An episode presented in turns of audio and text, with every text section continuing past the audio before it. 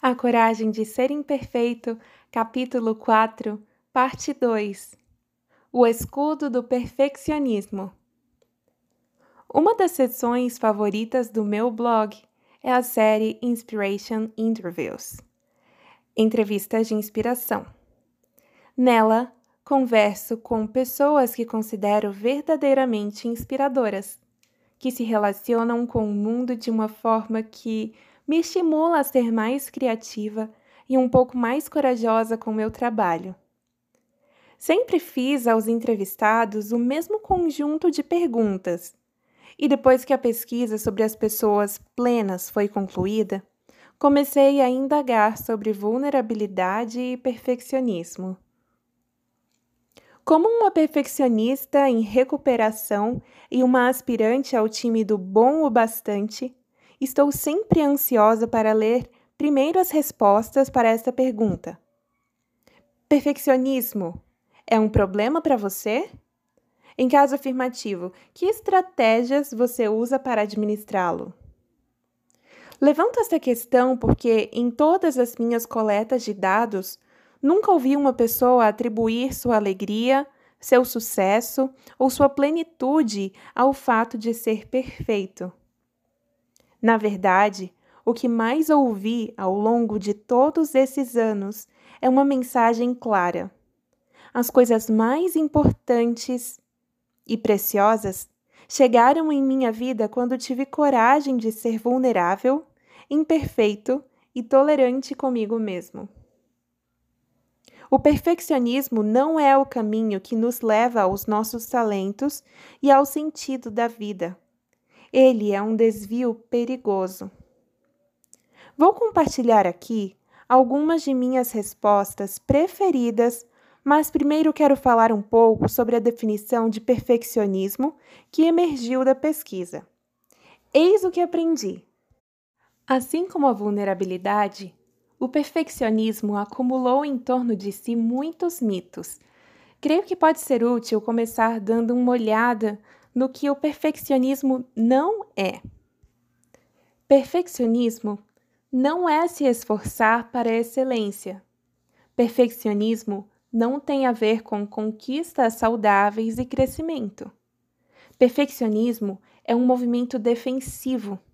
É a crença de que, se fizermos as coisas com perfeição e parecermos perfeitos, poderemos minimizar ou evitar a dor da culpa, do julgamento e da vergonha. Perfeccionismo é um escudo de 20 toneladas que carregamos conosco, achando que ele nos protegerá, quando de fato é aquilo que realmente nos impede de sermos vistos. Perfeccionismo não é autoaperfeiçoamento. Perfeccionismo é, em essência, tentar obter aprovação. A maior parte dos perfeccionistas cresceu sendo louvada por suas conquistas e de seu bom desempenho. Notas, boas maneiras, regras cumpridas, trato com as pessoas, aparência, esportes. Em algum ponto do caminho, eles adotaram esse sistema de crença perigoso e debilitante, eu sou o que eu realizo e quão bem o realizo. O empenho saudável é focado em si mesmo. Como posso melhorar? Mas o perfeccionismo é focado nos outros. O que eles vão pensar? O perfeccionismo não é a chave do sucesso. Na verdade, a pesquisa mostra que o perfeccionismo dificulta a conquista, pois está relacionado com a depressão, ansiedade, compulsão e também com a paralisia da vida e a perda de oportunidades. O medo de falhar, de cometer erros, de não corresponder às expectativas dos outros e de ser criticado mantém o perfeccionista fora da arena da vida onde a competição e o esforço saudáveis se desenrolam. Por fim, o perfeccionismo não é uma maneira de evitar a vergonha. Ele é uma forma de vergonha. Quando lutamos contra o perfeccionismo, lutamos contra a vergonha. Depois de usar os dados coletados para abrir caminho por meio dos mitos, formulei as seguintes definições de perfeccionismo. Perfeccionismo é um sistema de crença autodestrutivo e viciante que alimenta esse pensamento primitivo.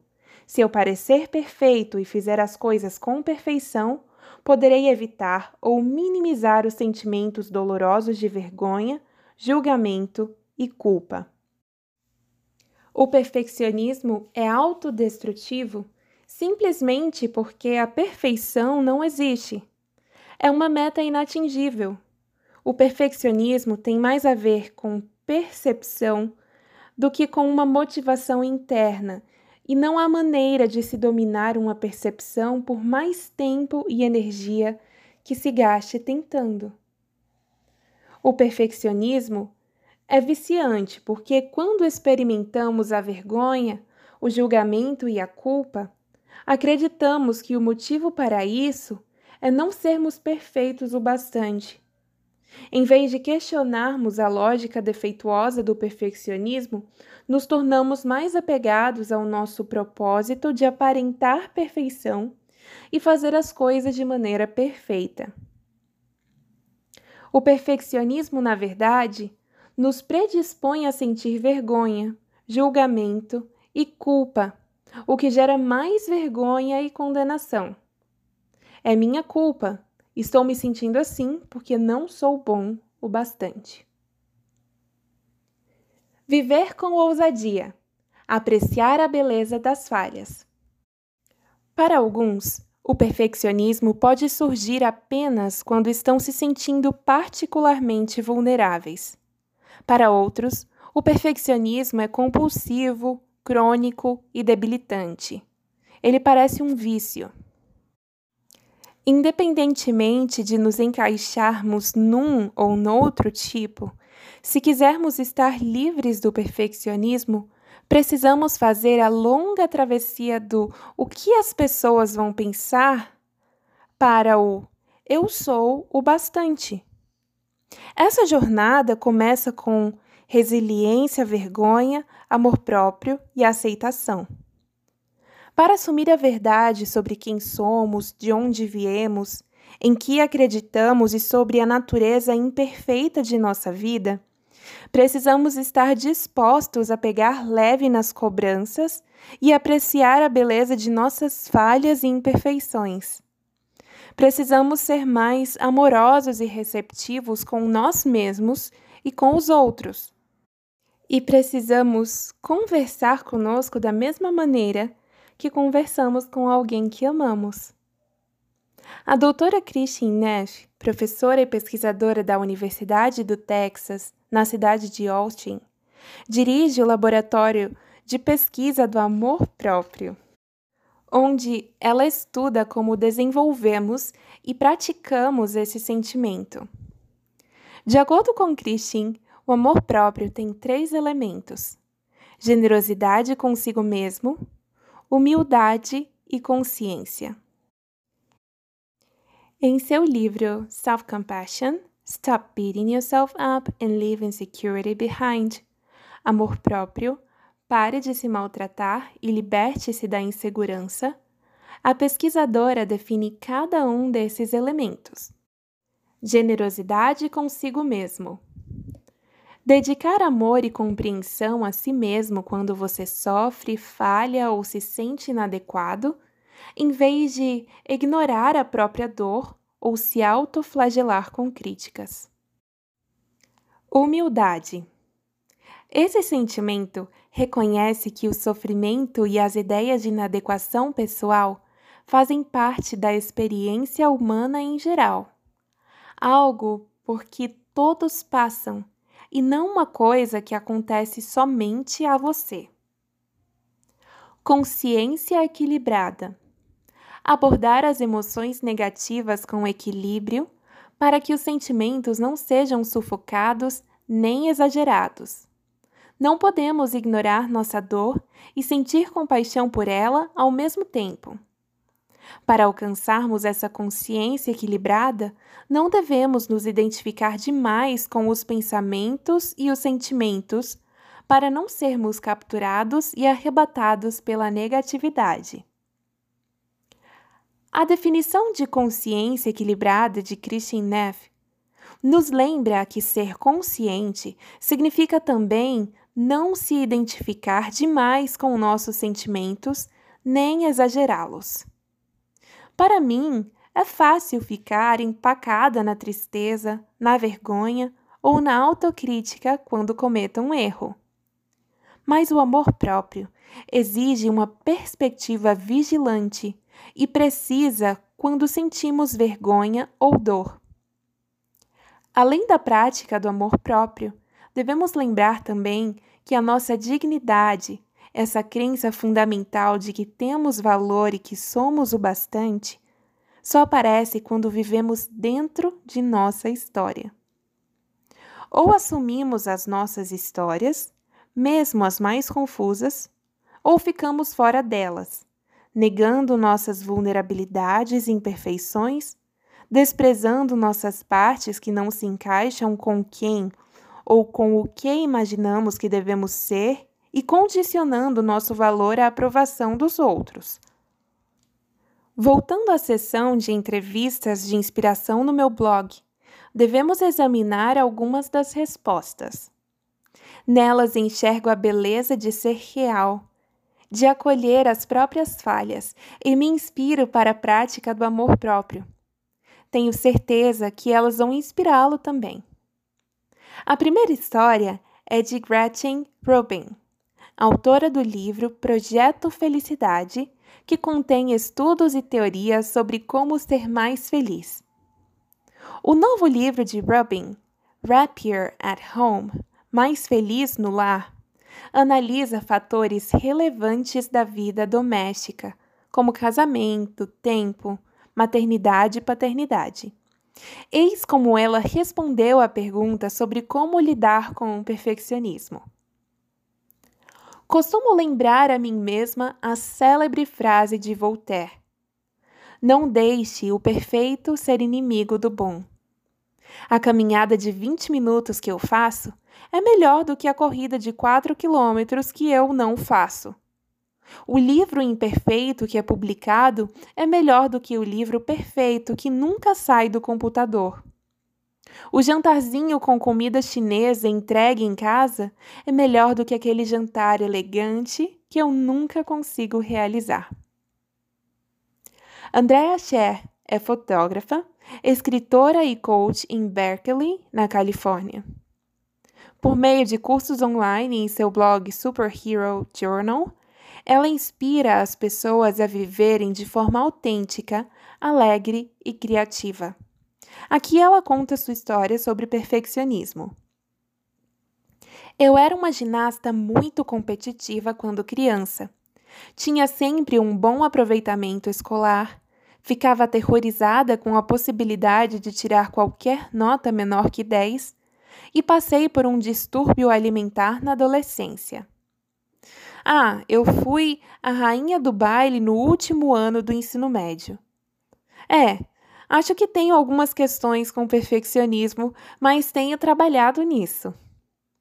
Quando criança, eu associava ser perfeita com ser amada, e acho que ainda confundo as duas coisas. Eu me vejo muitas vezes fazendo quase um contorcionismo para que as pessoas não vejam como sou incrivelmente falha e humana. Às vezes, tenho meu valor condicionado ao que faço e a como pareço boa fazendo essas coisas. Mas, de uma maneira geral, estou aprendendo a relaxar. A maternidade me ensinou muito sobre isso. É uma experiência confusa que nos torna mais humildes e estou aprendendo a mostrar minha bagunça. Para controlar o perfeccionismo, eu me permito baixar meu padrão de qualidade. Faço coisas rapidamente. Ter dois filhos pequenos nos ensina a realizar a maioria das tarefas numa velocidade relâmpago e se elas ficarem boas o bastante, recebem meu selo de aprovação. Nicholas Wilton é o artista responsável pelas ilustrações da capa do meu livro anterior e do meu site. Além de suas mostras em galerias de arte e de ter seus quadros em coleções particulares, ele é o fundador do método Artplane, um sistema básico de pintura e de princípios intuitivos que favorecem o processo de criação. O que ele escreveu está totalmente afinado com a descoberta de minha pesquisa de que o perfeccionismo esmaga a criatividade. E é por isso que um dos meios mais eficientes de abandonar o perfeccionismo é começar a criar. Sempre achei que alguém, há muito tempo atrás, organizou o mundo em setores que fazem sentido. Tipo de coisas que podem ser aperfeiçoadas, que se encaixam harmoniosamente em embalagens perfeitas. Mas depois que esse alguém acabou de organizar tudo de maneira tão perfeita, foi deixando um monte de coisa que não se encaixavam em lugar nenhum. Coisas em uma caixa de sapato que tinham que ir para algum lugar. Então, desesperada, essa pessoa levantou os braços e disse: Todo o restante das coisas que não podem ser aperfeiçoadas e que parecem não caber em lugar algum, terá que ser empilhado nesta última e grande caixa esfarrapada que nós vamos empurrar para trás do sofá. Talvez mais tarde possamos voltar e descobrir onde tudo isso poderia se encaixar. Vamos chamar essa grande caixa esfarrapada de arte. Felizmente, o problema nunca foi resolvido e, com o tempo, a caixa transbordou com cada vez mais arte. Acho que esse dilema existe porque a arte é a categoria que mais lembra um ser humano. Esta é a nossa natureza, ser imperfeito. Ter sentimentos e emoções não classificáveis, fazer coisas que necessariamente não precisam fazer sentido. Uma vez que a palavra arte entra na descrição do que você faz, é quase como ter um salvo-conduto para a imperfeição. Arte é tudo aquilo que é perfeitamente imperfeito. Quando falo sobre vulnerabilidade e perfeccionismo, sempre me lembro destes versos da canção Anthem de Leonard Cohen. There's a crack a crack in everything. That's how the light gets in. Em todas as coisas há uma fenda. É por aí que a luz entra. O capítulo 4 continua no próximo episódio com o escudo do entorpecimento.